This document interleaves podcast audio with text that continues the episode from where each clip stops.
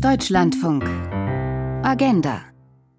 Heute in der Agenda, meine Damen und Herren, und damit guten Morgen, wollen wir über ein Thema reden, was mit Sicherheit Sie selbst interessiert. Denn Sie alle sind Konsumenten, Rezipienten von Nachrichten, nicht nur bei uns im Programm im Deutschlandfunk, werden Sie Tag für Tag da massiv ähm, informiert, sondern auch über die Bildschirme in äh, den Fernsehnachrichten und auf den äh, Zeitungen des gedruckten Papieres oder auf Ihrem Smartphone.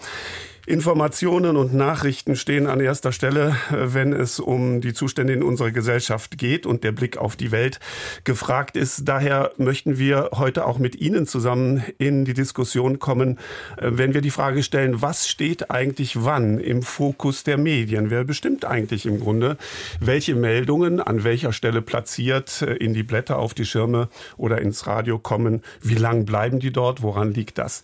Das ist unser Thema Klimakriege, Wirtschaft Wirtschaftskrise. Was steht wann im Fokus der Medien? Und meine Kollegin Antje Alroggen sitzt neben mir und sie hat genau wie ich aber eine andere Tageszeitung mitgebracht.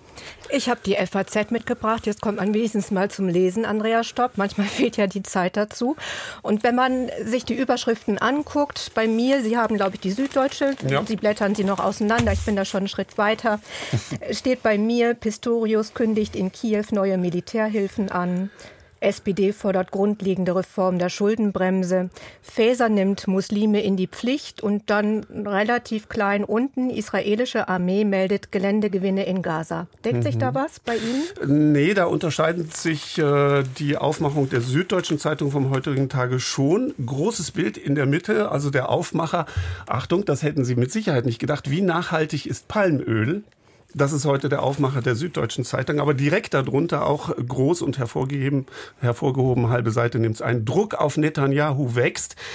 Und da haben wir das, weswegen wir auch diese Sendung heute machen. Ähm, gibt es eventuell auch ein zu viel an Berichterstattung? Ich schaue mal, was es noch gibt. Wenn man also umschlägt, äh, haben wir Argentinien als Thema in der Süddeutschen. Was steht bei Ihnen auf Seite 2? Nein, kein Argentinien, sondern der Krieg auf dem Campus ähm, mit dem Angriff der Hamas auf Israel ist in, mhm. ähm, an der Columbia University in New York zum Schauplatz der Auseinandersetzung ja. geworden. Das deckt sich also gar nicht. Mhm. Faustrecht äh, der Bilder, da geht es um Nahost und über die sozialen Medien, in welcher Form sie über Nahost äh, berichten. Und dann geht es in äh, die Innenpolitik. Bei anderen Tageszeitungen ist heute an Top 1, wer hätte das wiederum gedacht? Das Haushaltsloch in Deutschland. Findet sich das in der FAZ heute?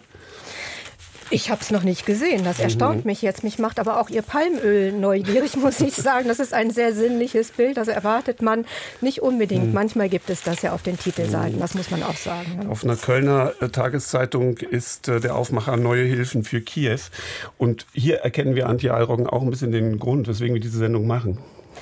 Ich wollte noch eins sagen, Andrea mhm. Stopp. Wir beiden sind da natürlich oldschool. Wir lesen noch Zeitungen. Also bei ja. uns raschelt noch was. Das äh, ist, wir sind eine aussterbende Spezies. Äh, das wird uns bestätigen äh, unser Gast Amelie Fersch.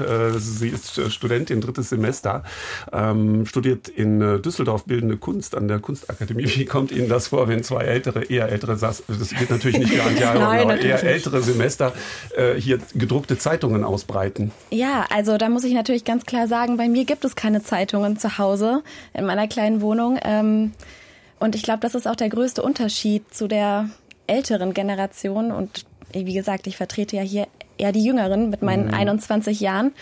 Ähm, ja, und seitdem ich von, von zu Hause ausgezogen bin, habe ich auch lange keine Zeitung mehr so gesehen, außer auf der Straße. Ähm, genau, also meine, mein mein, äh, meine Berichterstattung wird auf jeden Fall nur übers Handy, läuft nur übers Handy. Ich könnte das gar nicht. Ich habe immer einen Textmarker dabei und muss das, was mir wichtig ist, sofort anmerken. Für mich ist das dieses Haptische auch tatsächlich. Welche Quellen nutzen Sie denn da? Ich kann es ahnen, aber vielleicht, was ist es? Instagram? Ja, tatsächlich Instagram. Die sozialen Medien sind bei mir da schon an erster Stelle, stehen an erster Stelle. Und auch heute hört man mich im Radio. Auch Radio ist bei mir total weggefallen, seitdem ich äh, nicht mehr irgendwie bei meinen Eltern tatsächlich wohne. Also ich habe kein Radio zu Hause, ich fahre kein Auto. Ähm, Radio spielt tatsächlich leider auch keine Rolle mehr. Mhm. Äh, Frau Fersch, haben Sie sich denn heute Morgen, auch das ist jetzt wahrscheinlich oldschool, ins Bild gesetzt, was über Nacht äh, in der Welt alles geschehen ist? Oder ist das an Ihnen vorbeigelaufen beim Frühstück? Ähm, ja, tatsächlich mit einem Swipe nach rechts. Ähm, links vom Handy ähm, sind dann immer die fünf Schlagzeilen des Tages, die ich auf jeden Fall schon morgens früh mir einmal angucke. Ähm, das war es aber tatsächlich. Also bei mir ist das heute Morgen mhm. nur wie jeder Morgen eine Schlagzeilen, ein Überfliegen der Schlagzeilen gewesen. Hier auch noch im Studio sitzt Hector Harkötter, Medienwissenschaftler an der Universität St. Augustin Bonn. Sie sind auch im Vorstand der INA, der Initiative Nachrichtenaufklärung. Sie erklären uns sicherlich gleich noch was dazu. Die setzt sich ja nach eigenem Bekunden sehr kritisch mit Medienqualität und Medienpolitik auseinander. Wie informieren Sie sich denn? Also äh, guten Morgen erstmal. Äh, wenn Morgen. ich, äh, ich will jetzt nicht beckmesserisch sein, aber wenn ich doch korrigieren darf, die Hochschule heißt Hochschule Bonn-Rhein-Sieg und ist in St. Augustin äh, angesiedelt. Dort unterrichte ich politische äh, Kommunikation. Ich bin so moderne Oldschool, würde ich sagen. Also äh, als Kommunikationswissenschaftler und Journalismusforscher ist man ja immer irgendwie auch Zeitungswissenschaftler. Äh, ich habe also vier oder fünf Tageszeitungen im Abonnement. Ich lese aber keine von denen mehr auf Papier, äh, sondern mhm. ich lese die alle äh, an meinem einem Tablet-Computer, äh, schon allein, weil das einfach viel zu viel Papier wäre. Vier Tageszeitungen vom Volumen, FAZ, Süddeutsche und so. Das ist ja in einer Woche ein enormer Berg an, an Holz, der dann am Ende doch irgendwie äh, im Altpapier landen würde. Das war mir dann irgendwann äh, die Sache zu schade. Deswegen lese ich das alles digital, aber ich mag tatsächlich vielleicht, weil ich so sozialisiert bin, noch diese Präsentationsform, äh, weil ich sehe natürlich auch das große Nebeneinander in einer Zeitung, das Nebeneinander des Weltgeschehens. Geschehens. Artikel stehen nebeneinander, übereinander, untereinander, mhm. größere Überschriften, kleinere Überschriften und das ordnet ja äh, die Welt. Äh, das leistet das Handy für mich zum Beispiel mhm. nicht. Nun ist ja unser Thema nicht, ob digital oder analog. Auf beiden Wegen kommt man noch an Nachrichten, wenn man das möchte. Wie erscheint Ihnen das gerade? Gibt es ein zu viel an bestimmten Nachrichten? Ich glaube, ein zu viel an Informiertheit äh, kann es nicht geben, vor allem nicht in einer Demokratie mit selbstbewussten Bürgerinnen und äh, Bürgern. Und äh, ich habe schon den Eindruck, und der Eindruck ist aber auch äh, empiriebasiert, also die Kommunikationswissenschaft kann das ja belegen, dass Menschen heute eher unterinformiert äh, sind, was unter anderem an dieser besonderen Rezeptionform ähm, liegt, dass es Menschen heute reicht, vier, fünf Überschriften zu lesen und zu glauben, sie wüssten jetzt in der Welt Bescheid. Mhm. Und das stimmt mit großer Sicherheit nicht. Möchte ich Ihnen an dieser Stelle unseren äh, weiteren Diskutanten vorstellen, den Sie äh, kennen. Professor Bernd Gebler ist uns zugeschaltet. Guten Morgen, Herr Gebler. Ja, guten Morgen, Herr Stopp. Medienwissenschaftler, Herr Gebler, Sie lehren an der Fachhochschule des Mittelstandes in äh, Bielefeld und äh, vielen ist äh, noch in Erinnerung, dass Sie lange Jahre äh, Geschäftsführer des Adolf Grimme Instituts waren. Auch dort haben Sie sich ja mit diesen Themen, mit Medienthemen ähm, beschäftigt. Herr Gebler, auch an Sie die Frage. Sind Sie noch der analoge Typ und ähm, haben zum Kaffee heute Morgen aufgeblättert oder waren Sie beides, auf Instagram? Beides. Ich habe tatsächlich noch Papierzeitungen. Das sind die FAZ, die Süddeutsche, so wie Sie auch, der Weser-Kurier, weil ich in Bremen sitze, und die Taz. Und ich äh, informiere mich ansonsten recht stark durch Newsletter seit einiger Zeit. Also ich bin Bezieher der Newsletter vom Tagesspiegel, der Washington Post, das Pioneer und habe auch die Bild Top Stories. Das ist so mein Überblicksgeschehen. Äh, ich glaube, das, was Herr Hakötter sagt, ist äh, sehr richtig. Es gibt einen Unterschied zu früheren Zeiten in der Nachrichtenvermittlung. Wir haben nicht mehr einen Mangel, sondern eher eine Inflation, was aber nicht dazu führt, dass alle Menschen informierter sind. Wir haben einen Überhang, die Verbreitung von Informationen ist sehr angewachsen, schneller geworden, auf vielen Kanälen. Aber das heißt das nicht, dass die Informationsverarbeitung damit unbedingt Schritt hält. Aber das klingt so ein bisschen danach, dass die Menge an Nachrichten, die äh, täglich sozusagen produziert werden in der Welt, dass sie zugenommen hat. Aber die, die, der Umfang der Blätter hat ja nicht zugenommen. Und die Tagesschau Nein. ist trotzdem nur 15 Minuten. Wo gehen all so die Meldungen hin? Ja, das hat schon Karl Kraus erstaunt, dass in der Welt immer genauso viel passiert, wie in die Zeitung passt. Aber das ist natürlich klar, dass es da ein vorgegebene Formen gibt, die natürlich durch das Digitale aufgelöst werden. Aber mhm. sehen Sie, mhm. Sie haben vorhin eine Presseschau gemacht. Da sieht man schon ein Problem. Das ist die Schnelligkeit.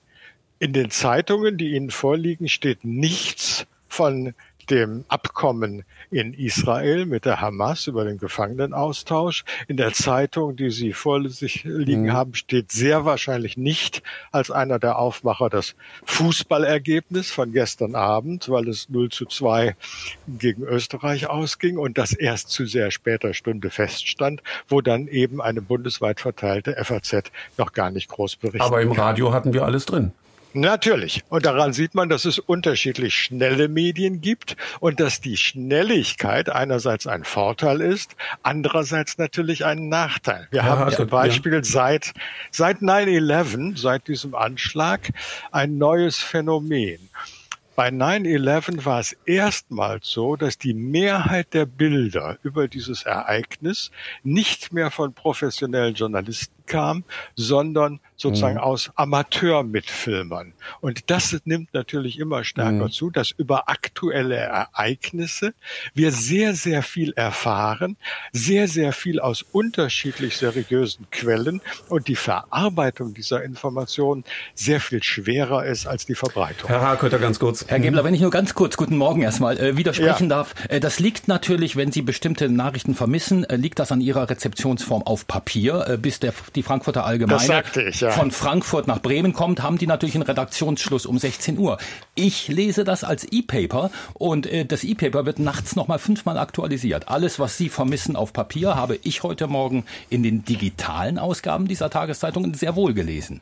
Ja, ja, das sage ich ja. Äh, das mhm. war, widerspricht sich nicht. Das ist, äh, äh Meine Damen und Herren, wir diskutieren hier, Sie merken es, äh, über die Frage, was steht eigentlich wann im äh, Fokus der Medien und wie kommt es da rein und wie lange bleibt es? Und Sie können sich beteiligen. Ihre Telefonnummer, die Sie kostenlos wählen können, ist 00800 4464 4464. Die Stammhörer kennen diese Nummer 00800 4464 4464 und können Sie mitbeten. Oder Sie schreiben eine Mail an agenda.deutschlandfunk.de. Wir wollen noch einen weiteren Gesprächsgast in die Runde holen, Helmut Scherer. Er war bis vor kurzem Kommunikationswissenschaftler und Medienwissenschaftler am Institut für Journalistik und Kommunikationsforschung an der Hochschule für Musik und Theater. Guten Morgen, Herr Scherer. Und Medien heißt die Hochschule. Oh, und Medien. Danke. Und Medien, da sind wir stolz drauf natürlich. Sie können auch stolz darauf sein, dass Sie als einer der profiliertesten Kenner der Nachrichtenwerttheorie gelten. Das erklären Sie uns gleich bestimmt noch einmal. Sie haben ja eines der Standardwerke veröffentlicht zum Thema, wie die Medien die Welt erschaffen und wie die Menschen darin leben. Was bedeutet das denn? Kann man Nachrichten so definieren? Gibt es Nachrichtenwerte, die zwingend erfordern, dass gewisse Themen ganz nach oben gespült werden? Naja, es gibt sicherlich Themen, die sind für die Medien nicht vernachlässigbar. Wenn genügend Nachrichtenwerte, Konflikt, äh, prominente Persönlichkeiten, Relevanz, viele Betroffene zutreffen, dann werden und müssen die Medien darüber berichten. Aber das unterscheidet sich natürlich auch ein bisschen von Medientyp zu Medientyp. Also die Bildzeitung hat da ein bisschen andere Selektionskriterien als etwa die eben schon angesagte FAZ. Aber im Großen und Ganzen, ich sage meinen Studenten immer, gehen Sie mal in die Bahnhofsbuchhandlung, schauen Sie sich dort die Zeitungen an. Dann sehen die zum ersten Mal in ihrem Leben richtig Zeitungen natürlich. Und dann werden Sie sehen, dass auf den Titelblättern der Zeitungen sehr, sehr ähnliche Nachrichtenauswahlen vorhanden sind. Ich wollte noch mal auf den Titel Ihres Buchs zu sprechen kommen, auf den ersten Teil, wie die Medien die Welt erschaffen. Da steckt ja schon drin, Medien prägen den Blick auf die Welt. Das tun Sie bewusst oder unbewusst? Also ich hoffe doch, dass das den Medienschaffenden bewusst ist, dass sie die Vorstellung der Welt von der, die die Rezipienten haben, prägen oder zumindest mitprägen. Das ist übrigens ein Buch, das ich nur herausgegeben habe, also war eine Festschrift für meinen Doktorvater. Und natürlich sind wir in vielen Sachen einfach auf die Medien angewiesen. Wenn jetzt zum Beispiel die Frage des Abkommens über, die Geisel, über den Geiselaustausch, äh, das können wir ja nicht selber erfahren. Das können wir nur erfahren, wenn es die Medien gibt, wie überhaupt von dem gesamten Nahostkonflikt überwiegend, sei denn wir haben dort Verwandte und so weiter, nur etwas über die Medien erfahren. Und nur auf dieser Basis können wir uns ein Urteil bilden. Aber das heißt, Helmut Scherer, es geht nicht nur um die Ereignisse, sondern es geht auch um eine gewisse Auswahl, die die Medienschaffenden treffen. Ja, da wurde ja eben ja schon der berühmte Satz, dass immer so viel passiert, wenn die Zeitung passt, äh, zitiert. Die Medien treffen eine Auswahl. Das ist das Wichtigste, was sie eigentlich tun. Das ist ihr stärkster Einfluss, den sie auf unsere Weltbilder nehmen dass sie bestimmte Themen, bestimmte Ereignisse auswählen und für die Berichterstattung vorsehen. Das tun sie natürlich nicht vollständig beliebig, das tut schon gar nicht der einzelne Journalist vollständig beliebig, aber das ist die große Macht, die die Medien haben, dass sie Themen überhaupt erst in unser Bewusstsein rücken. Hector Harkötter, ich würde Sie ganz gern dazu befragen, diese Auswahl, kann das auch zu einer Selektion führen an Nachrichten, dass gewisse Nachrichten tatsächlich unter den Tisch fallen, in den Papierkorb, wie ich gelesen habe?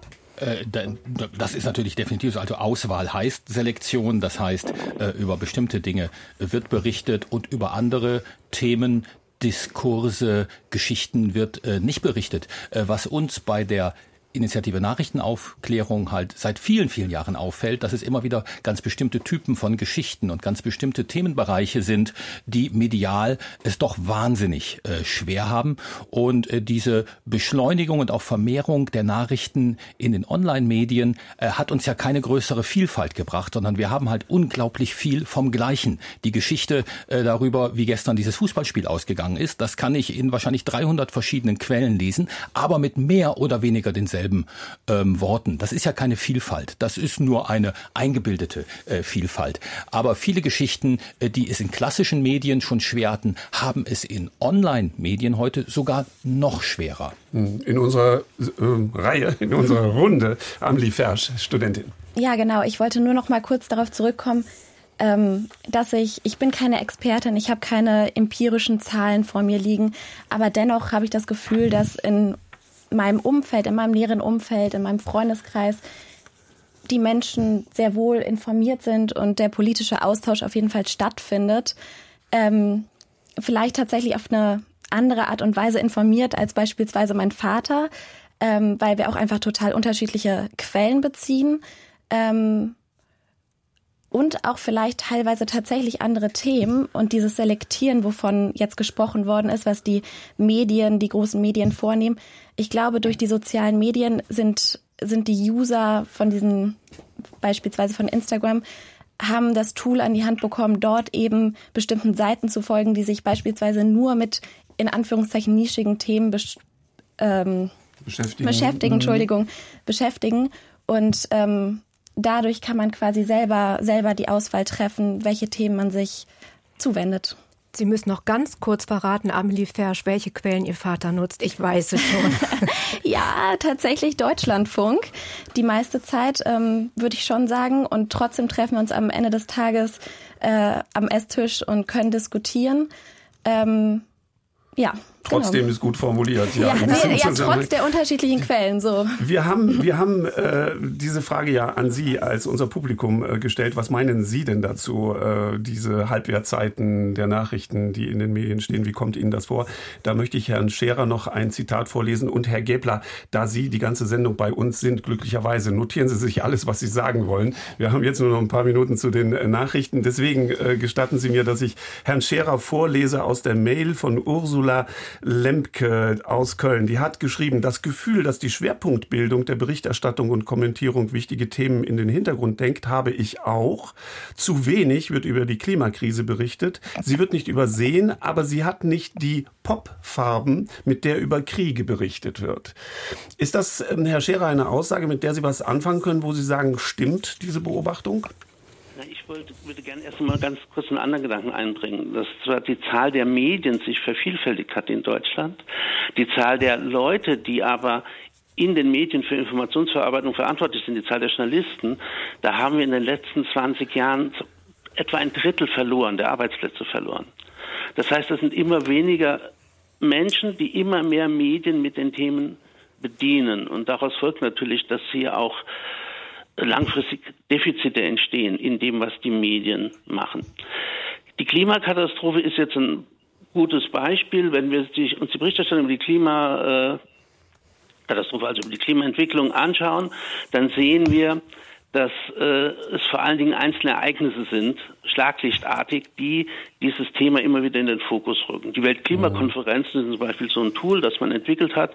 Und zu diesen Zeitungen, wenn Weltklimakonferenzen stattfinden, dann wird relativ viel über äh, die Klimaprozesse berichtet.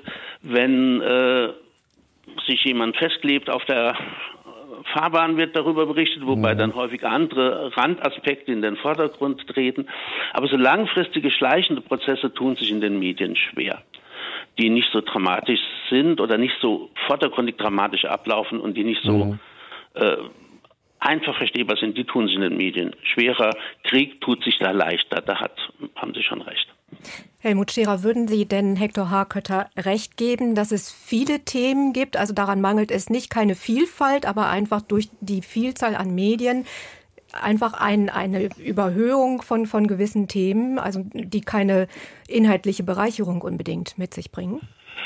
Naja, also es ist halt, wie ich gesagt habe, es sind immer mehr Medien, aber immer mehr, weniger Journalisten darin, die darin arbeiten.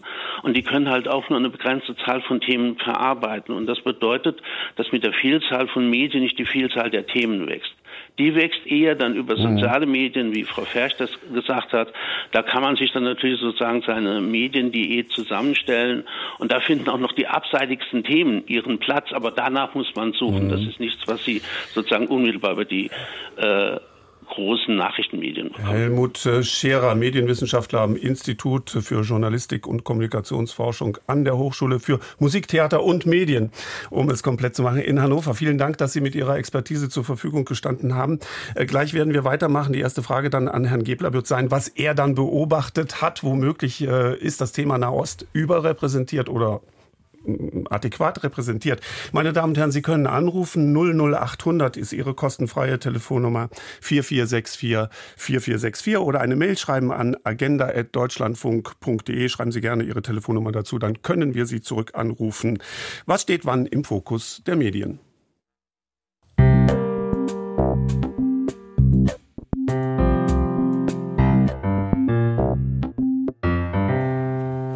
Heute mit Andrea Stopp. Und Antje Eilrocken am Mikrofon. Corona, Kriege, Krisen. Wir leben in einer Zeit, in der wir es gleich mit mehreren Herausforderungen zu tun haben. Vieles ereignet sich gleichzeitig, darunter viel Widersprüchliches. Medien müssen das alles abbilden, schnell, wahrheitsgetreu, einordnend. Doch ist das in Zeiten von Polikrisen überhaupt noch möglich? Klima, Kriege, Wirtschaftskrise. Was steht im Fokus der Medien? Darum geht es heute. Wenn Sie sich beteiligen wollen, rufen Sie uns an unter 00800 4464 4464 oder schicken uns eine Mail an agenda.deutschlandfunk.de. Und ehe wir jetzt weiter diskutieren, auch hier im Studio und womöglich mit Ihnen, äh, muss ich zu meiner Schande eingestehen, dass es eine bedauerliche Verwechslung gegeben hat unter dem Motto, nichts ist so alt wie die Zeitung von gestern. Äh, ich habe zitiert und nicht nur Amelie Gierling ähm, hat recht, wenn sie aus Frechen äh, schreibt, Sie haben ja das äh, mit unterschiedlichen Tagen verglichen. Ja, ich habe bedauerlicherweise die Süddeutsche Zeitung von gestern gegriffen und nicht die von heute. Aber die heutige kommt noch und so können wir gleich dann nochmal gucken, was heute in der Süddeutschen Zeitung der Aufmacher ist. Es ist nicht die Palmöl Palmölgeschichte. Das war gestern. Also wir wickeln Fisch ein in diese Zeitung. Ich entschuldige mich dafür und wir werden das gleich richtigstellen. Aber das bleibt ein Thema, Palmöl, Andreas Stopp. Das muss man ja nun auch sagen. Auch das hat Konjunktur. Und wenn ich einfach, das Schöne an gedruckten Zeitungen ist, man kann sie auch später lesen. Ja. Das ist ein großer Vorteil an dieser Darreichungsart. Ja, aber wenn sie alt ist, Herr Haketter, was, was, was will ich denn mit der gestrigen Meldung übers Palmöl? Also ich kenne Menschen, die ganze Stapeln an Spiegel und Zeiten mit in den Urlaub nehmen, weil sie im Alltag nicht dazu kommen. Dann werden die halt im Urlaub durchgeblättert. Why aber, aber doch nicht für die aktuellen Nachrichten. Die machen dann die ganzen Hintergründe, was ja gut ist im Stadthaft. Die Zeit wird ja am Wochenende auch gelesen, nicht unter dem unbedingt aktuellen Aspekt. Aber freundlicher Geist hat mir gerade Antje Alroggen, Sie verzeihen, dass ich gerade da nochmal drauf zu sprechen komme, um das zu äh, korrigieren die wirklich heutige Süddeutsche Zeitung reingereicht. So, da haben wir die Haushaltssperre. Kritik an Scholz. so heißt es da, nach Haushaltssperre ist äh, der große Aufmacher. Äh, wir haben ein wenig, Israel hofft auf Geiselabkommen. Da waren die Kollegen von der Süddeutschen also relativ schnell, weil sie gesagt haben, wir können schon mal ein bisschen was ähm, ähm äh, liefern. Woher nehmen wir nicht teilen? Schuldenbremse, das Thema. Und dann die Seite 3, die wird ja auch immer sehr gerne gelesen. Zu Hause ist es am schönsten. Äh, da geht es um die Vorbehalte gegen Hausgeburten. Also ein Thema, was bisher gar nicht auf dem ähm, Tapet stand. Herr Gebler, ja. ich hatte Sie gerade schon angesprochen. Äh, Nochmal die Frage an Sie. Zu viel von bestimmten Meldungen, Beispiel Nahostkonflikt, war ja sehr massiv in den Medien. Würden Sie sagen, das war angemessen in der richtigen Dosierung oder es war dann fast schon zu viel, was zum Abschalten führt? Ich glaube, wir müssen erstmal eine Unterscheidung treffen, die wichtig ist. Wir dürfen nicht über Nachrichten einerseits sprechen und über Medien andererseits und dies gleichsetzen. Weil das ist schon ein großer Unterschied. Mhm. Wir haben, äh, Herr Scherer hat da ja darauf hingewiesen, es gibt ja diese Theorien von News Value, also Nachrichtenwerttheorien. Da kann man sagen, für die Nachrichten gilt ungefähr Folgendes. Das wird immer aktualisiert und angepasst. In der Regel wird eher berichtet über ein Ereignis als über die große Struktur, über das Neue statt über die Kontinuität, über den Konflikt statt über das Harmonische, über Personen statt über sachliche Differenzen. Das ist für Nachrichten charakteristisch. Dazu gibt es natürlich in Medien sehr viel andere Berichterstattung, hintergründige, sogenannter Deep Journalism. Also wenn ich was erfahren will über die Aktivitäten Chinas in Afrika, werde ich nicht auf die aktuellen Nachrichten gucken. Und die Nachrichten selber, die Nachrichtengebung, darauf stoßen wir auch immer wieder, haben natürlich zu tun mit der Art des Mediums. Also Beispiel. Wir brauchen im Fernsehen für Nachrichten sehr stark die Bebilderbarkeit von Konflikten. Wenn die Redaktion also abzuwägen hat, was ist wichtiger, Kanzler Scholz zu Gast bei der Gewerkschaft NGG oder neue Spannungen zwischen Japan und China, wird man sicher sagen, weltpolitisch ist das mit Japan und China wichtiger. Aber da haben wir keine Bilder. Wie sollen wir das illustrieren, dass es da neue Spannung gibt? Aber Scholz bei der Gewerkschaft haben wir ein schönes Bild. Der steht am Rednerpult, sagt Guten Tag und sagt vielleicht noch einen Satz. Oder viele Experten für den Kontinent Afrika sagen, dass in den Nachrichten eigentlich immer nur eine Art strohfeuerartiges Interesse an Krisenherden äh, stattfindet, während der Kontinent natürlich viel, viel interessanter und grö größere Fragen aufzuweisen hat. Also hier müssen wir unterscheiden zwischen Nachrichtengebung und Medien. Und mhm. noch eine letzte Bemerkung. Wir haben auch oft bei den Nachrichten einen Seeschlitz, äh, durch den wir auf bestimmte Ereignisse oder äh, Tatsachen gucken. Ich sage mal ein Beispiel.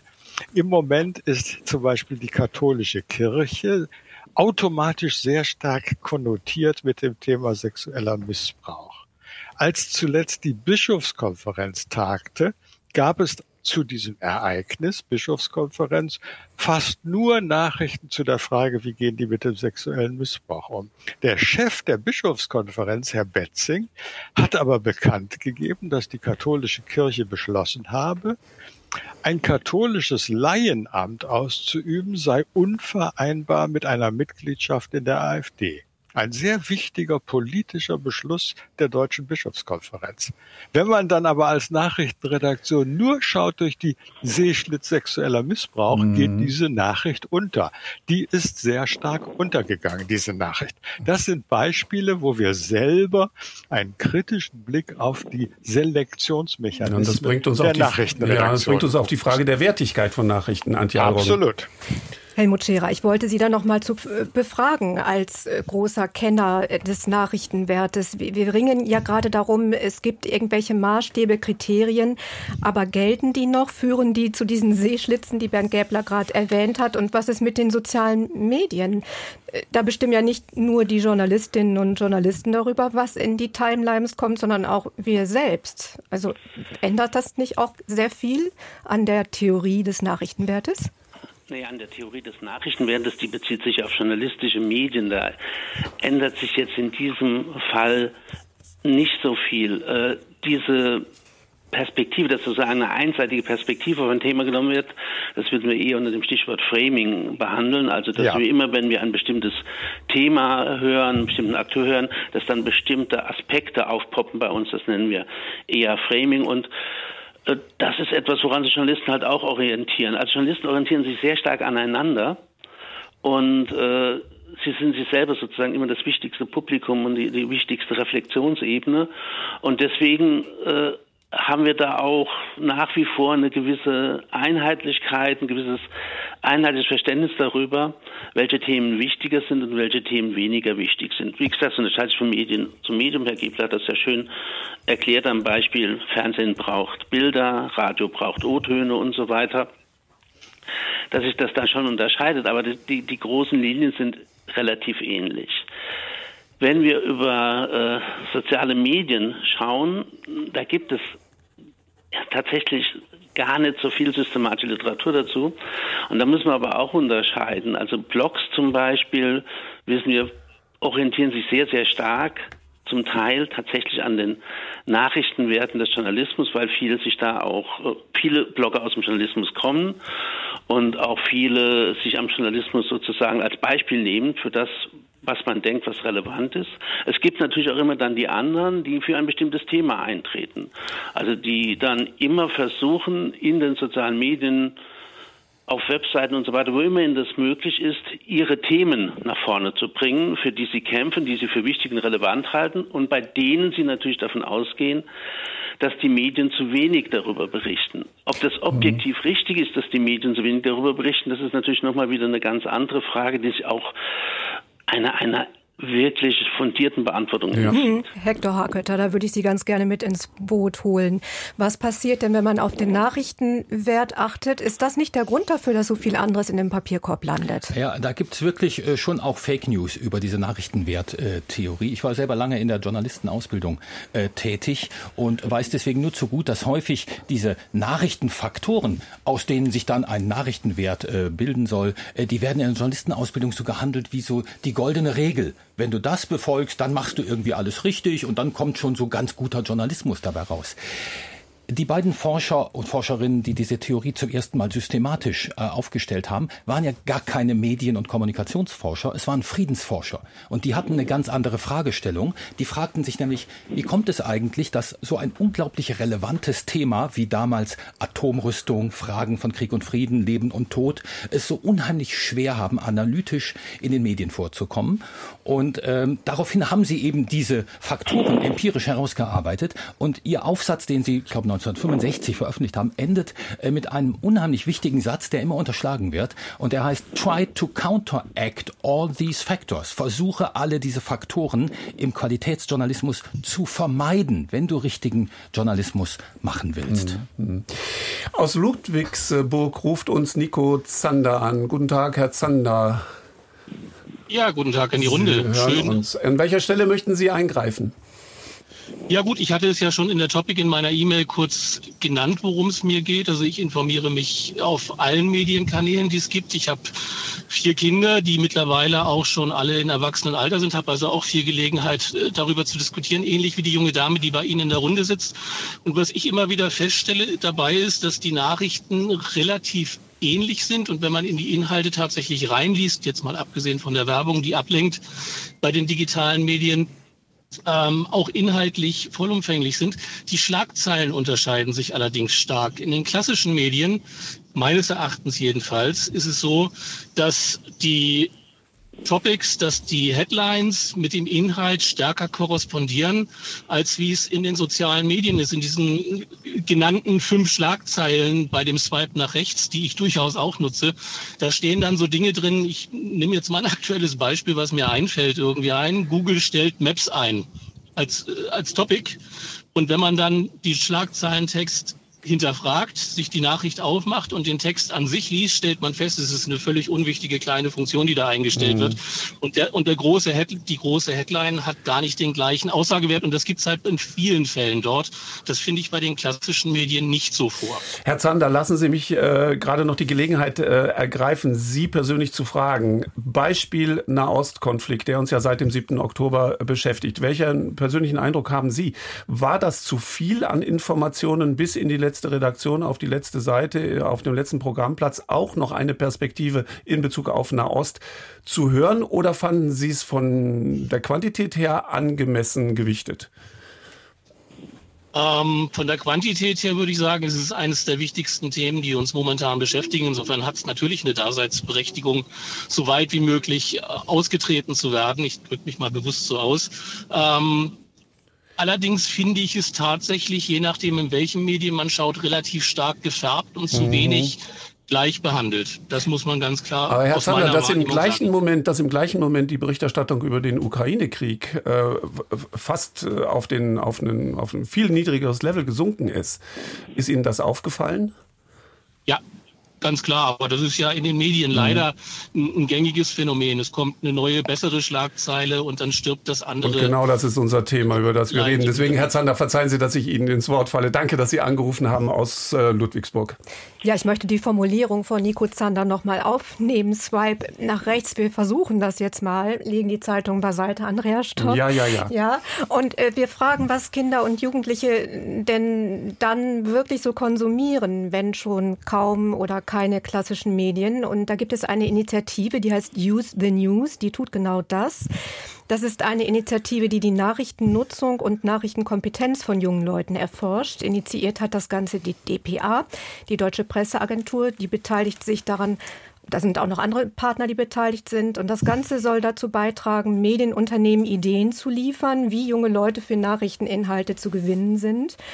Vor kurzem hat die Initiative gemeinsam mit dem Leibniz-Institut für Medienforschung eine Studie veröffentlicht.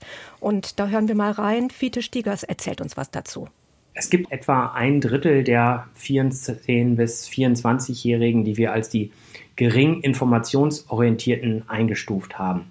Und bei denen liegt das zum einen daran, dass sie in Gruppen unterwegs sind, in denen jetzt die allgemeinische politische Themen selten diskutiert werden. Das ist für sie einfach nicht so wichtig. Und andererseits finden sie, dass die Nachrichten in den etablierten Medien eben kaum Berührungspunkte mit ihrer eigenen Lebenswelt, mit ihrem eigenen Alltag haben und sie finden sich da nicht wieder.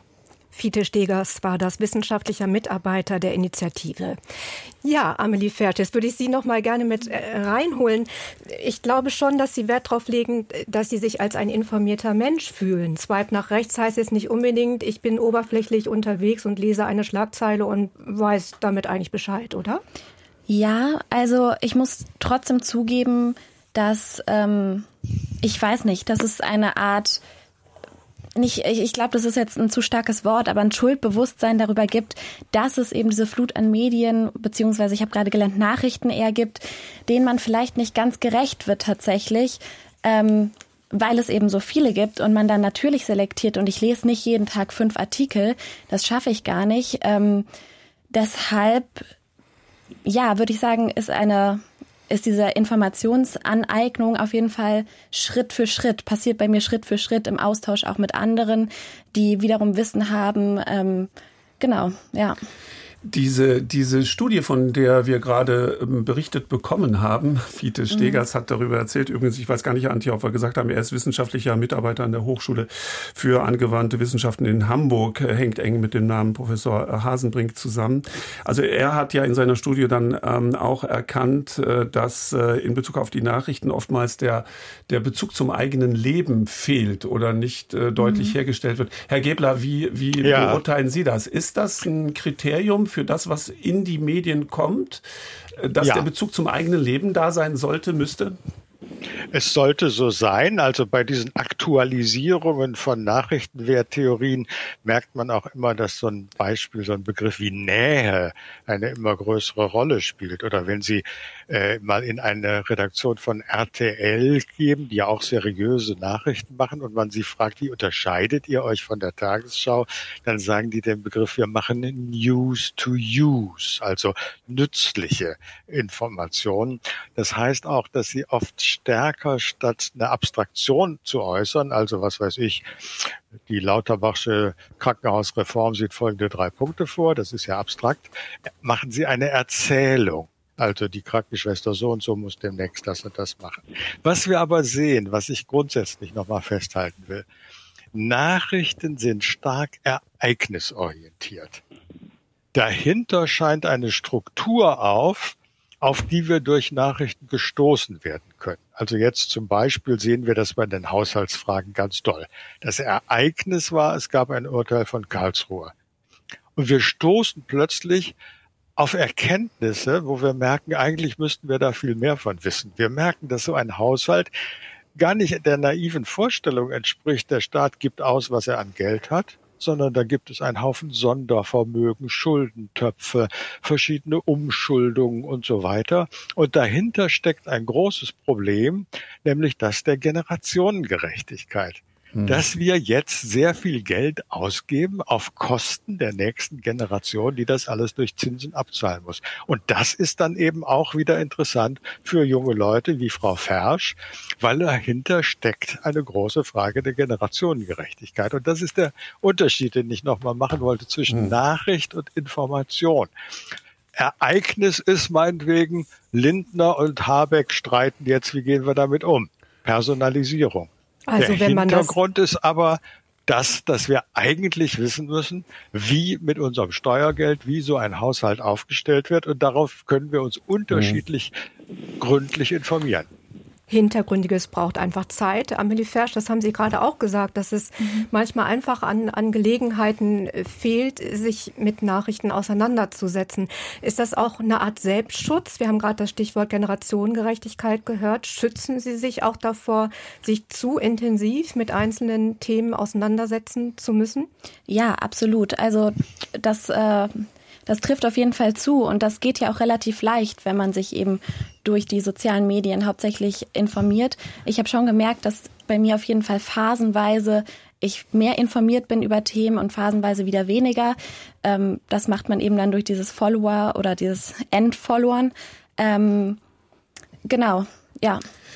Herr Harkötter, vielleicht können Sie uns noch mal helfen, äh, was, was diesen Begriff der Konjunktur eines Themas äh, betrifft. Man, viele Hörerinnen und Hörer haben uns das auch vor der Sendung schon geschrieben. Wir haben das Gefühl, ein Thema wird in die Medien gespült, es wird von, aus den verschiedensten Perspektiven behandelt, auch sehr intensiv. Und so wie ein, äh, ein anderes Ereignis, wie ähm, Herr Gebler uns lehrt, eintritt, ist dieses erste Thema weg. Also ist diese Wertigkeit dann auch verschwunden. Ist das nur ein Eindruck, dass Themen eine gewisse Konjunktur haben und zwar immer nur bis zu dem Zeitpunkt, wo was Neues kommt? Also, ich, das klingt jetzt vielleicht kalt, aber der Ukraine-Krieg läuft immer noch in der gleichen Härte, aber er ist zu einem Großteil verschwunden aus den Medien. Was ist jetzt mit der Konjunktur dieses Themas? Äh, da möchte ich äh, unglaublich gern mit Ihnen drüber reden, Herr Stopp. Und ich möchte aber vorher noch äh, auf die Diskussion, die wir gerade hatten, äh, mhm. eingehen und noch zwei Begriffe aus der empirischen Nutzerforschung hier in die Diskussion äh, werfen. Äh, das eine ist, dass wir gerade bei jüngeren Mediennutzern und Nutzerinnen feststellen können, dass es so eine Tendenz gibt, dass die denken, äh, so News find me, die Nachrichten finden mich. Ich muss selber gar nicht mehr proaktiv mich darum kümmern, informiert zu werden über die Welt. Ich muss mir keine Zeitung kaufen. Ich muss nicht abends um 20 Uhr die äh, Tagesschau gucken, denn äh, mich erreichen ja in meinen Newsfeeds, in den sozialen Medien die relevanten Nachrichten schon automatisch, mhm. was ein großes Missverständnis ist, denn das tun sie nicht. Nur ganz spezifische Nachrichten werden durch die Social-Media-Kanäle gespült, nämlich die, die in Social Media besonders gut funktionieren. Und die andere Nutzerhaltung, die wir insbesondere auch bei jüngeren Mediennutzern feststellen können, ist das, was wir so News Snacking nennen. Nachrichten werden heute konsumiert wie Kartoffelchips. Man macht das am Handy während man auf die Bahn oder den Bus wartet. Mhm. Ja, aber entsprechend unterhaltsam muss es sein. Kartoffelchips sind auch was Unterhaltsames. Das essen wir nicht für die gesunde Ernährung. Und auf diese Weise haben wir durch News Snacking, ich sag mal, um im Bilde zu bleiben, keine gesunde äh, Nachrichtennutzung, mhm. sondern wir haben etwas, was gut schmeckt, was Spaß macht, was Endorphine anregt, aber jetzt nicht wirklich unser staatsbürgerliches Wissen sonderlich vergrößert. Interessanter Begriff des Snacking werden wir uns merken. Äh, wir reden gleich dann im dritten Teil der Sendung über die Konjunktur, was wir gerade angesprochen haben, aber wir haben noch zwei Programmpunkte, Antje. Ja, wir haben einen Hörer noch gehabt, einen, der uns eine Mail geschrieben hat, Jan Hinrichsen, das geht so ein bisschen in die Richtung nach der Frage der Konjunktur. Er fragt, gibt es abgesehen von den tagesaktuellen Schlagzeilen bei Nachrichten eine Konjunktur? Warum stand zum Beispiel Tage oder Wochen lang Asyl und Migration als Mutter aller Probleme im Fokus? Wem hat es genützt? Wer war verantwortlich? Wer versucht, welches Thema aus welchen Gründen, Motiven herauszuhypen? Müssen wir mal schauen, ob der Hörer Helmut Krüger, der uns aus Potsdam anruft, in eine ähnliche Richtung geht. Herr Krüger, guten Tag. Wir haben nicht allzu viel Zeit, aber wir würden gerne Ihr Statement hören. Ja, schönen Tag. Äh, ich bin gerade dabei. Äh, ja, äh, ich habe in der Mail geschrieben, dass ich bin 67, vielleicht auch oldschool. Zeitungsleser. Ein Zeitungsleser, genau. Und ich, äh, ich habe ein bisschen auf den haptischen Gedanken äh, sozusagen abgehoben, dass das, was ich in der Hand habe, ganz anders wahrnehme und ganz anders begreife, als das, was ich nur ausschließlich mit dem Sehsinn äh, wahrnehme. Das ist einfach schneller weg, da bleibt einfach weniger hängen. Äh, es ist auch so, dass sich ein Gefühl für Proportionen äh, sozusagen beim Zeitunglesen natürlich auch eher herausbildet, äh, als ähm, mhm. jetzt nur am Bildschirm. Ich habe das mit so einem Sinnbild mal äh, äh, illustrieren wollen. Äh, an diese Regen äh, sockert die, die trockene Erde eher auf als ein Platzregen, ne, der einfach sozusagen die, die, die Oberfläche wegschwemmt und äh, da habe ich einfach den Eindruck, es prallt zu viel auf uns ein. Also das merke ich manchmal schon, schon rein körperlich, ja. dass ich auf Abwehr gehe, jetzt wird es zu viel. Äh, ich denke, alles braucht auch seine Zeit. Herr Krüger, Herr Krüger, hatten, hatten Sie das Gefühl bei der Nahostberichterstattung der letzten Woche auch, dass es irgendwann mal zu viel war? Wir reden nicht über die Ernsthaftigkeit und Grausamkeit ja, ja. dessen, was diesem Konflikt zugrunde liegt, sondern rein von, von, von der Menge der Nachrichten, die auf Sie eingeprasselt sind. Ja, auch. Also auch die Bilder. Ich, natürlich sind die da, die Bilder. Aber ich sag mal so, äh, ähm, irgendwo hat ja auch der Rundfunk und das Fernsehen auch einen Bildungsauftrag und nicht das, was am effekthaschesten mhm. äh, daherkommt, äh, ist auch dasjenige, was weiterführt. Also äh, wir haben Übermacht an Bildern, an spektakulären Bildern äh, und damit muss irgendwann mal auch mal gut sein. Wenn man beispielhaft was zeigt, ist es gut. Mhm. Wenn die Kamera zu lange läuft und sowas zeigt, äh, dann gehen die, ja. Die eigentlichen Informationen äh, sozusagen, die fallen dann runter. Herr Krüger, vielen Dank. Schade. Die Nachrichten ja. kommen. Antje? Kurze ja, Bemerkung danke. nur dazu. Das Haptische, was ich ja auch gerne habe, mit dem Textmarker arbeiten, vielleicht sind das heute die Kartoffelchips. Das äh, klingt ja nicht weniger das haptisch Snacking. eigentlich. Wir verabschieden und bedanken uns sehr herzlich bei Helmut Scherer, Medienwissenschaftler, dass er mitgetan hat in unserer Sendung. Wir anderen bleiben uns noch erhalten. Professor Gäbler zugeschaltet, Professor ähm, H. Kötter hier im Studio und äh, Amelie Fersch, 21 Jahre äh, Studentin. Und wir bekommen dann auch noch Zuwachs, sagen wir Ihnen dann gleich. Äh, Antje Eurong, wer noch in unsere Sendung hineingrätscht. An mhm. Sie, Damen und Herren, nochmal äh, die Möglichkeit, äh, Ihre Meinung kundzutun. 00800 ist die Telefonnummer 4464464 oder in einer Mail agenda.deutschlandfunk.de. Deutschlandfunk Agenda Es gibt immer wieder Themen, die sich an die obersten äh, Stellen unserer Medien drängen und dort auch eine gewisse Zeit lang äh, bleiben. Klimadiskussion, äh, kriegerische Auseinandersetzungen, Wirtschaftskrise, welche Fragen auch immer. Deswegen heute in der Agenda unsere Frage, was steht eigentlich wann im Fokus der Medien und gibt es jemanden, der das steuert oder wovon, von welchen Gegebenheiten hängt es ab, welche Nachrichten, wie lang an welcher prominenten oder nicht prominenten Stelle in den Medien stehen? Was fällt auf der anderen Seite dafür dann weg auch? Auch wenn wir quasi in Anführungszeichen gesprochen unsere Kanäle verstopfen. Auch da wird Professor Haketer dann gleich etwas sagen zur Initiative Nachrichtenaufklärung, die sich darum bemüht, hinzuweisen auf die Themen, die eben nicht stattfinden, weil eben es nur so viele Seiten in der Zeitung gibt und nur so viele Sendezeit ähm, in den Medien. 00800 4464 4464, die Telefonnummer, die Sie immer noch anwählen kommen können, wenn Sie Ihre Expertise dazugeben wollen. Ja, wir haben ja schon versucht zu klären, ob es Kriterien gibt, die entscheiden, wann aus einer Meldung eine Nachricht wird, die fast überall ganz oben steht. Wir haben darüber gesprochen, dass vor allem junge Leute sozusagen nachrichtenmüde sind. Jetzt wollen wir auch lösungsorientiert vielleicht mal fragen, was kann man tun, damit wir alle gut informiert bleiben? Denn das sollten wir ja. Dazu holen möchte ich jetzt gerne Nadja Sabura, Medienkritikerin und Kommunikationswissenschaftlerin. Guten Morgen, Frau Sabura. Guten Morgen. Bekannt auch durch den Medienpodcast Quoted von der Süddeutschen Zeitung und der Zivis Medienstiftung.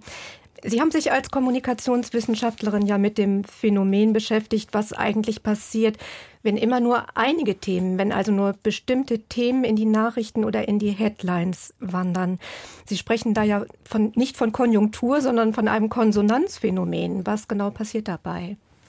Ganz genau. Das sogenannte Konsonanzphänomen entstammt aus der Kommunikationswissenschaft. Und Sie hören es bereits am Begriff Konsonanz, der sogenannte Gleichklang zeigt letzten Endes ein Phänomen im Journalismus auf, in dem es so eine Art Rudelverhalten gibt, möchte ich das mal nennen. Also es wird darüber berichtet, worüber eh schon andere Medien berichten. Ähm, und dafür gibt es gewisse Gründe. Das wird auch wiederum wissenschaftlich äh, aufbereitet. Wichtig ist, glaube ich, hier zu erklären, dass es eben nicht gesteuert ist. Also es wurde ja gerade mal das Wort Steuerung mhm. genannt. Das ist keine Steuerung an sich, die irgendwie von einer oberen Instanz kommt, sondern es ist so eine Art Abgleich zwischen journalistischen Medien, die sehen, okay, dieses Thema ist jetzt gerade irgendwie im Tagesgeschehen ganz aktuell und ganz oben auf der Agenda und da lohnt es sich für uns auch nochmals hinzuschauen. Das Problem daran ist, dass natürlich beim Publikum dadurch so eine gewisse, ein gewisser Eindruck potenziell entstehen kann, dass es eine Form von thematischer Absprache gibt. Und das ist natürlich etwas, was Medienmacherinnen und Medienmacher immer mitbedenken müssen. Also keine Gleichschaltung, wie Sie sagen, aber es kommt ja schon zu so einer Art thematischem Gleichklang. Also heißt das, dass wir alle auf irgendeine Art und Weise schon gleichförmig informiert werden? Ja, es kommt natürlich auf den eigenen individuellen Medienkonsum an. Zum Glück gibt es ja inzwischen eine sehr große Bandbreite verschiedenster Medien. Ähm, und dazu zählen nicht nur Print oder TV, Radio, sondern eben auch Online-Medien oder sogar auch gesicherte Quellen in Social Media, die uns ein ganz großes Spektrum ermöglichen, wie wir unseren eigenen, ja, ich sag mal, Informationskonsum, unsere eigene Informations- und Nachrichtendiät zusammensetzen können. Ja, auf der einen Seite bietet Social Media sicherlich ein großes Spektrum. Ein Hörer hat uns geschrieben, der seinen Namen nicht nennen möchte. Als jemand, der seit nunmehr 16 Jahren Öffentlichkeitsarbeit macht, würde er gerne aufbringen und kritisieren, dass die Informationen über Plattformen wie zum Beispiel Instagram doch den großen Nachteil haben, dass werbende Inhalte zielgerichtet, aber nicht trennscharf kommuniziert werden. Entsprechend sieht er da eine gewisse informierte Unmündig Unmündigkeit in den Kontexten. Ist das eine Gefahr, die Sie auch sehen, Nadja Sabura? Ja, ohne Frage. Ähm, ich äh, denke, dass dieser Aspekt zwei Seiten einer Medaille anbietet. Einerseits geht es hier um das Thema Regulierung, also was wird eigentlich wie gekennzeichnet auf sozialen Plattformen. Denn wie ich gerade schon erwähnt habe, sind auf sozialen Plattformen eben auch Medienhäuser selbst unterwegs, Journalistinnen und Journalisten selbst unterwegs. Und wir können uns also selbst auch ein interessantes und vielfältiges Bild machen, das journalistisch fundiert ist. Aber auf der anderen Seite, vollkommen zu Recht, äh, muss thematisiert werden, dass dort nicht immer klar ist, wer eigentlich sendet, ob es geprüft ist oder nicht. Mhm. Und auf der mhm. anderen Seite betrifft das auch das Thema Medienkompetenz. Also sind wir als Medienkonsumenten eigentlich in der Lage, genau das zu trennen, was gesicherte Informationen sind und was nicht.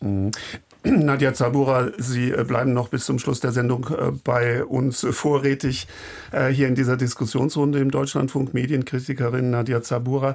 Ähm, gestatten Sie mir trotzdem, ich freue mich, dass unsere Leitung zu Helmut Scherer noch aufrecht erhalten ist, denn wir hatten vor den Nachrichten dieses Thema, diesen Themenkomplex Konjunktur angesprochen und wir brauchen noch Ihre Hinweise dazu. Herr Scherer, diese Konjunktur, von der wir, von der man konstatieren kann, bestimmte Medien, bestimmte Nachrichten Nachrichten unterliegen einer gewissen Konjunktur und viele Hörerinnen und Hörer fragen sich, woran liegt denn das, dass sie plötzlich dann verschwinden oder wieder aufpoppen? Was können Sie uns noch dazu beitragen, Herr Scherer? Also diese Konjunkturen gibt es natürlich, aber und die sind in mehrfacher Hinsicht ein bisschen problematisch. Zum einen endet die Konjunktur eines Themas häufig, bevor das Thema zu Ende ist. Wir haben in Zusammenarbeit mit einem großen deutschen Online-Nachrichtendienst hier ein Projektseminar gemacht. Da haben wir gesehen, dass die das ein bestimmtes Thema schon runterfahren, obwohl das Interesse der Nutzer noch hoch ist.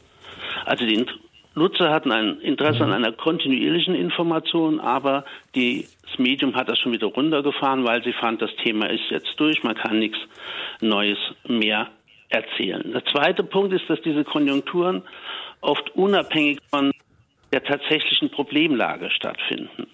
Also wir stellen häufig fest, dass die Medien über ein Thema berichten, zum Beispiel bei AIDS konnte man das gut sehen, man konnte es aber auch bei Corona sehen, sehr, sehr stark berichten am Anfang, als das Thema zum ersten Mal auftritt.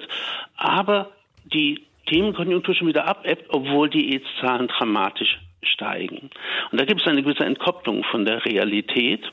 Und der dritte Punkt ist der, den hat aber meine Vorrednerin schon sehr gut auf den Punkt gebracht, was wir vorhin unter Koorientierung gesprochen haben.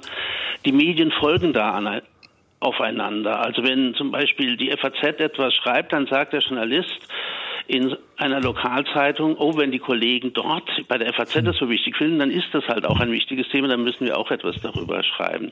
Und das Ganze geschieht halt immer wieder ein bisschen losgelöst von der realen Problemlage.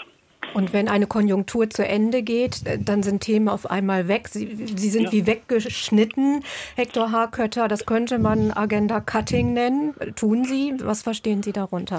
Ja, ähm, Agenda Cutting ist im Grunde das, die die andere Seite der Medaille von diesem in der Kommunikationswissenschaft ja sehr bekannten Konzept des Agenda Settings, eigentlich müsste man es englisch natürlich Agenda Setting äh, mhm. aussprechen. Ähm, äh, Agenda Cutting heißt, wir haben wirklich einen bewussten Prozess in Redaktionen, äh, bestimmte Themen äh, in den Medien gar nicht vorkommen zu lassen oder in untergeordneter Weise vorkommen zu lassen oder eben auch verebben äh, zu lassen. Äh, das sind nicht immer nur Entscheidungen, die Redaktionen alleine treffen, sondern wir haben ja, wie man so neudeutsch sagt, viele Stakeholder, die ein Interesse daran haben, bestimmte Themen zu pushen in den Medien und andere Themen auch außen vor zu halten. Das können beispielsweise Anwälte sein, die Journalisten und Journalistinnen mit Klagen oder teuren Abmahnungen bedrohen. Das ist natürlich die Politik, die versucht Einfluss zu nehmen auf Programmgestaltung, beispielsweise der öffentlich-rechtlichen äh, Sender mit einem Anruf bei der Chefredakteurin oder beim Intendanten. Heute vielleicht nicht mehr so üblich, aber gab es ja auch schon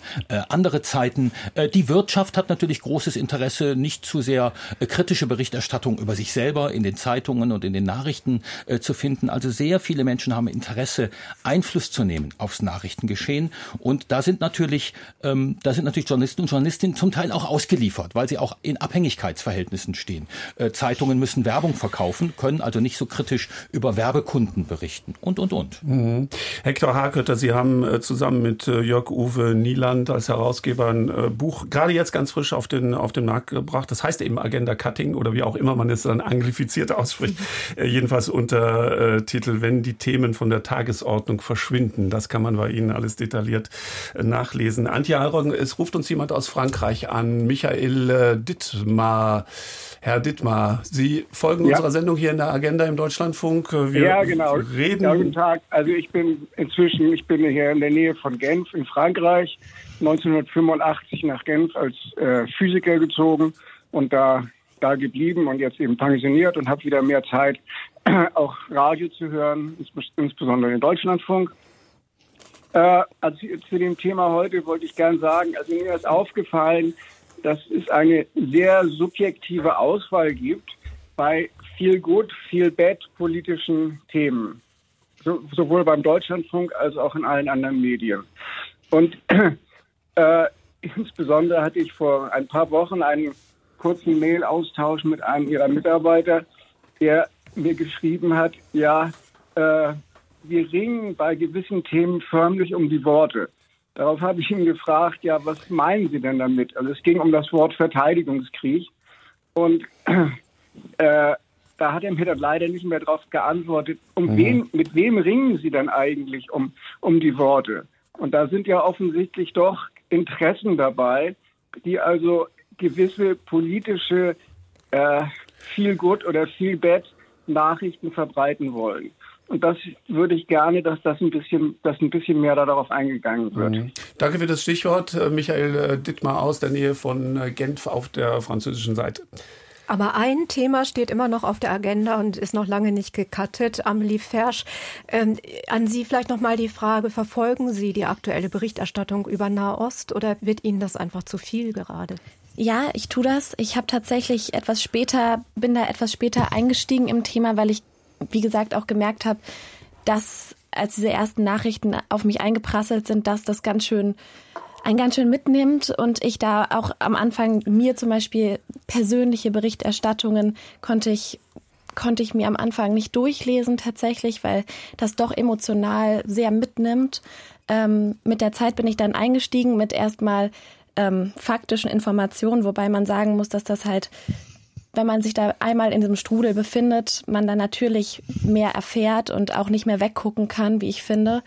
Ähm, genau, ja, so war das. Nach dem ganzen Ukraine, nach, dem, nach den Ukraine-Nachrichten, was ja auch schon sehr belastend war, das jeden Tag zu hören, ähm, ja, war das, war das viel auf jeden Fall, als es dann beides in den Medien war. Nadja Sabura, Sie haben sich die aktuelle Berichterstattung ja ganz genau angeschaut über Nahost, nicht nur die deutsche, sondern auch die internationale. Das, was Amelie Fersch gerade beschrieben hat, trifft das so Ihre empirischen Beobachtungen und Analysen? Ja, das trifft es äh, sehr gut. Wenn wir das auf der wissenschaftlich-analytischen Ebene sozusagen betrachten, dann kann man das nur unterstreichen. Äh, wichtig ist zu sehen, dass es schon seit langen Jahren und ich will fast sagen Jahrzehnten ein Informationsdefizit gibt, was den Nahen Osten angeht in deutschen Medien. Es wird sehr wenig hingeschaut. Es gibt auch Studien darüber, inwieweit, äh, wenn überhaupt über den Konflikt geredet wird, äh, vor allen Dingen mit Zahlen hantiert und argumentiert wird, hier gab es wieder einen Raketenangriff und dort sind wieder so und so viele Menschen gestorben. Aber es hilft uns quasi nicht, die Komplexität des Ganzen zu verstehen. Und aus diesem Informationsdefizit hat sich ein Wissensdefizit innerhalb der gesamten Gesellschaft niedergeschlagen. Das geht einher mit so einer gewissen Art Sprachlosigkeit und die sehen wir jetzt auch hier in der deutschen Berichterstattung, die sozusagen jetzt erstmal aufholen muss und parallel zum Kriegsgeschehen auch nochmals die Gesamtbevölkerung überhaupt grundinformiert über die Lage vor Ort. Wenn wir das wiederum kontrastieren mit der internationalen Berichterstattung, sieht das deutlich anders aus. Dort ist die Analyse und Interpretationstiefe ähm, im weitesten tiefer wirklich zu sehen. Und äh, die Bevölkerung wird sozusagen anders informiert und kritischer mitgenommen, so der Eindruck. Ja, dazu passt ähm, eine Mail von Sabrina Pier Banerjee. Ich hoffe, ich habe das einigermaßen korrekt ausgesprochen. Die schreibt, für mich liegt die gegenwärtige Problematik vor allem darin, dass die Art der Berichterstattung, die Tiefe der Informationsverbreitung und mehr noch die Bereitschaft der Rezipienten, hierfür Zeit und geistige Auseinandersetzung einzugehen, mit zunehmender Informationsverbreitung abgenommen haben. Hm. Jetzt prasseln hier die Wortmeldungen auf uns ein. Das ist äh, typisch für eine Live-Sendung in den letzten zehn Minuten wird es dann nochmal so richtig äh, spannend. Daher muss ich ein bisschen sortieren. Ich schlage vor, wir lassen erst Amelie Fersch zu Wort kommen, dann Professor Hagörter, dann Herrn Gebler und Herr Tippel vom Bodensee. Sie rufen uns an. Bleiben Sie in der Leitung. Sie haben auch gleich das Wort. Genau, ich wollte dazu noch was ergänzen zu dem Beitrag, der ähm, vor mir gemacht worden ist.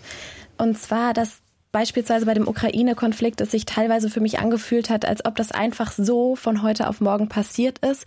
Ich weiß, es gab Nachrichten, die das äh, schon in der Vergangenheit thematisiert haben, aber diese Komplexität des Themas und wie das auch mit ähm, ja mit Deutschland, mit unserer mit dem mit unserem Leben zu tun hat, wie das alles zusammenhängt, das war mir davor einfach nicht klar und dass wenn dann wenn dann eine Kriegsmeldung kommt, das wird dann tatsächlich, kann ich nur bestätigen, heißt dann für mich, dass ich das wirklich nachholen muss. Ich habe davon nichts gewusst. Das liegt vielleicht auch an meiner, an meinem Informations, an meiner Informationsaufnahme, aber für mich hat es sich auf jeden Fall so angefühlt. Herr Hakötter.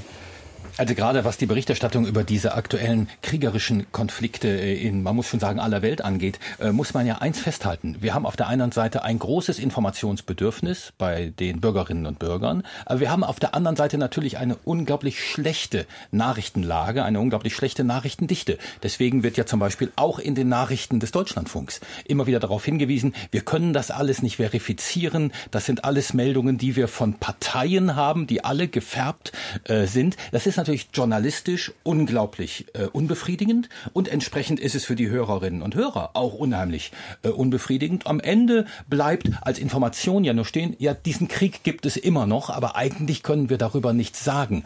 Und dann nimmt natürlich das Informationsbedürfnis auch ab. Mhm. Das ist interessant, weil Michael Teppel, wenn ich richtig informiert bin, Sie sind jetzt am Telefon als unser Hörer, Sie rufen aus der Nähe des Bodensees an. Sie sind aber der Meinung, dass die Medienlandschaft in Deutschland trotzdem so gut ist wie fast äh, nirgendwo. Aber Sie monieren etwas. Was denn? Ich moniere das, äh, was mich ein bisschen stört in, im, überhaupt in den Medien, dass Nachrichten nicht nachgehalten werden. Das heißt, äh, Beispiel, Erdbeben in der Türkei im Frühsommer, Erdbeben in Marokko im Sommer. Was ist daraus geworden? Wie geht es voran? Wie kommen die Menschen klar? Das geht irgendwann, fällt es hinten runter und man hört und sieht nichts mehr davon. Mhm, mh, mh. Kennen Sie die Initiative ja. Nachrichtenaufklärung? Nein. Da werden wir Ihnen gleich was erläutern. Danke, dass Sie angerufen haben. Antje. Ja, Darf ich doch ein Wort dazu das war, sagen? Das, so, und dann Frau Zabura. Wir kämpfen jetzt an verschiedensten Leitungen. Weil wir, müssen, wir müssen das den Hörerinnen und Hörern auch ersehen. Wir, wir sehen uns nicht alle. Professor Haarkötter und Amelie Fersch sind bei uns im Studio, Antje Allroggen als Moderatorin neben mir und die anderen alle sind per Leitung. Wir sehen uns nicht, also jeder muss sein Wort erheben. Wo waren wir jetzt stehen? Eine Wortmeldung von mir. Dann Gäbler, jetzt. Ja, äh, ich finde, was ich nochmal betonen will, der Unterschied zwischen Nachrichten und Hintergrundinformationen, gerade wird das ja so schön erläutert am Beispiel des Ukraine-Kriegs, der ist natürlich als Ereignis aus den Nachrichten sehr stark verschwunden oder sagen wir zumindest in den Hintergrund gedrängt. Gleichzeitig gibt es aber eben große Möglichkeiten, sich zu informieren. Der Tagesspiegel zum Beispiel schreibt einen speziellen Ukraine-Krieg-Newsletter, der auch immer weitergeht, mit sehr vielen Hintergrundinformationen bis zu Geheimdienstinformationen und sonst was. Also worauf ich nochmal hinweise, ist etwas mitkriegen, Nachricht, ist was anderes als etwas verstehen. Man sieht das auch an den Bildern. Wir haben mhm. jetzt zum Beispiel beim Nahostkrieg die ja wirklich ans Herz gehenden Bilder erlebt von dieser Bergung der Frühchen aus der Klinik. Das ist natürlich ganz was anderes, sich von diesen Bildern berühren zu lassen, als den Nahostkonflikt zu verstehen. Oder in Argentinien jetzt bei dieser Wahl sehen wir Bilder wild jubelnder Menschenmengen, so als hätten die die Fußballweltmeisterschaft gewonnen. Das heißt nicht, dass wir schon verstanden haben, was diese Wahl bedeutet. Ich will ein letztes sagen zu dem Verstehen weil da gab es einen Hinweis von Herrn Scherer, den ich nochmal unterstreichen will. Was sehr, sehr wichtig ist, ist das Vorhandensein journalistischer Ressourcen. Ich, das gilt nicht jetzt in erster Linie für Tagesschau, Deutschlandfunk, aber schon auf der Ebene der Regionalzeitungen. Haben wir sonst folgendes Problem.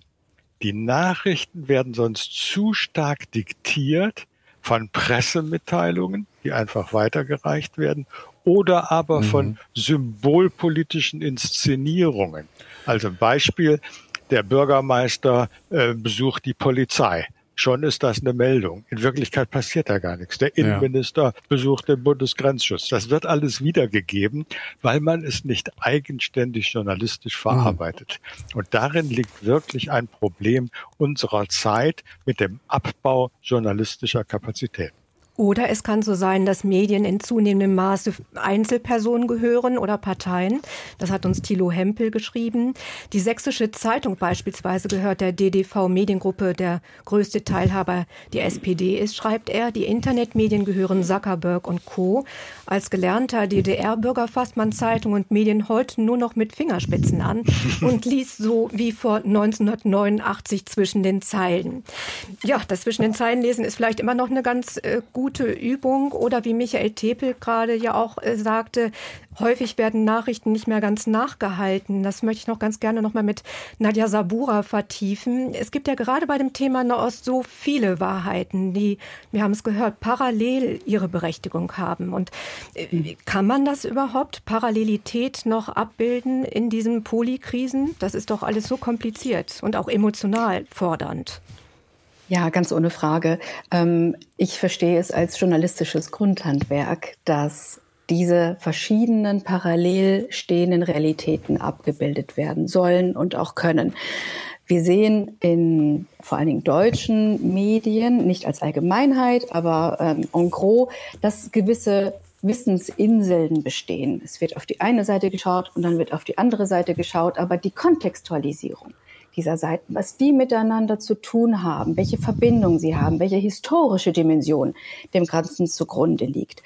Das wird jetzt erst laufend erarbeitet. Wie schon gesagt vorher, ähm, es gibt dieses Wissensdefizit und es ist natürlich eine große Schwierigkeit, das jetzt parallel zu machen. Ich vergleiche äh, diese Zeitgleichheit von sehr komplexen Situationen immer mit dem Schauen auf verschiedene Monitore. Einerseits ist es der Monitor, der auf die israelische Zivilgesellschaft und Regierung schaut, andererseits auf die palästinensischen Gebiete, Gaza und das Westjordanland. Dann die internationale Antwort auf den Krieg und natürlich die binnendeutsche Debatte. Und all diese vier Bildschirme müssen eigentlich parallel betrachtet werden und dann miteinander in Bezug gesetzt werden. Ja, und dann gibt's noch weitere Bildschirme, die im Papierkorb landen, Hector Harkötter. Wie ist das mit der Initiative Nachrichtenaufklärung? Können Sie es schaffen, durch Aufmerksamkeit für Themen, die gerade nicht im Visier der großen Öffentlichkeit sind, da doch Plätze frei zu schaufeln? Was die Initiative Nachrichtenaufklärung ja macht, und das jetzt schon seit äh, 25 Jahren, ist äh, einmal im Jahr eine Top-10-Liste der vergessenen Nachrichten zu veröffentlichen. Dahinter steckt ein relativ ähm, aufwendiges Verfahren von Studenten, studentischen Recherchecrews an diversen Hochschulen und Unis hier in Deutschland, äh, die auf Zuschriften, die wir von Bürgerinnen und Bürgern bekommen, reagieren und dann recherchieren, sind diese Geschichten wirklich Geschichten, sind sie relevant und kann man wirklich sagen, dass die bei uns in den Medien zu wenig vorkommen. Dann trifft sich einmal im Jahr eine Jury aus Wissenschaftlern, Wissenschaftlerinnen einerseits und eben JournalistInnen äh, auf der anderen Seite und wählt aus diesen Themenvorschlägen diese Top Ten.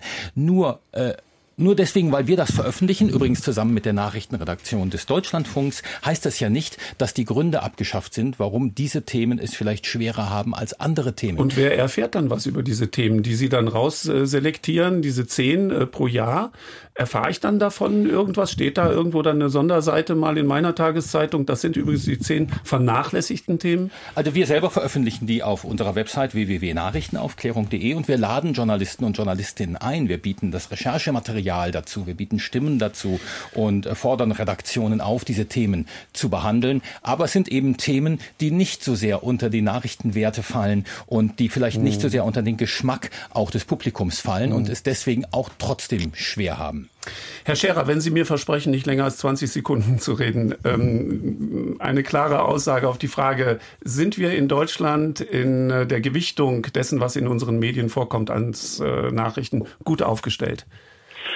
Im Vergleich zu vielen anderen Ländern ja, weil wir einen gut funktionierenden öffentlich-rechtlichen Rundfunk haben. Herr Gebler, welche ist Ihre Meinung dazu? Ich glaube ja. Ich glaube nur, dass die Vielfalt äh, noch zunehmen könnte.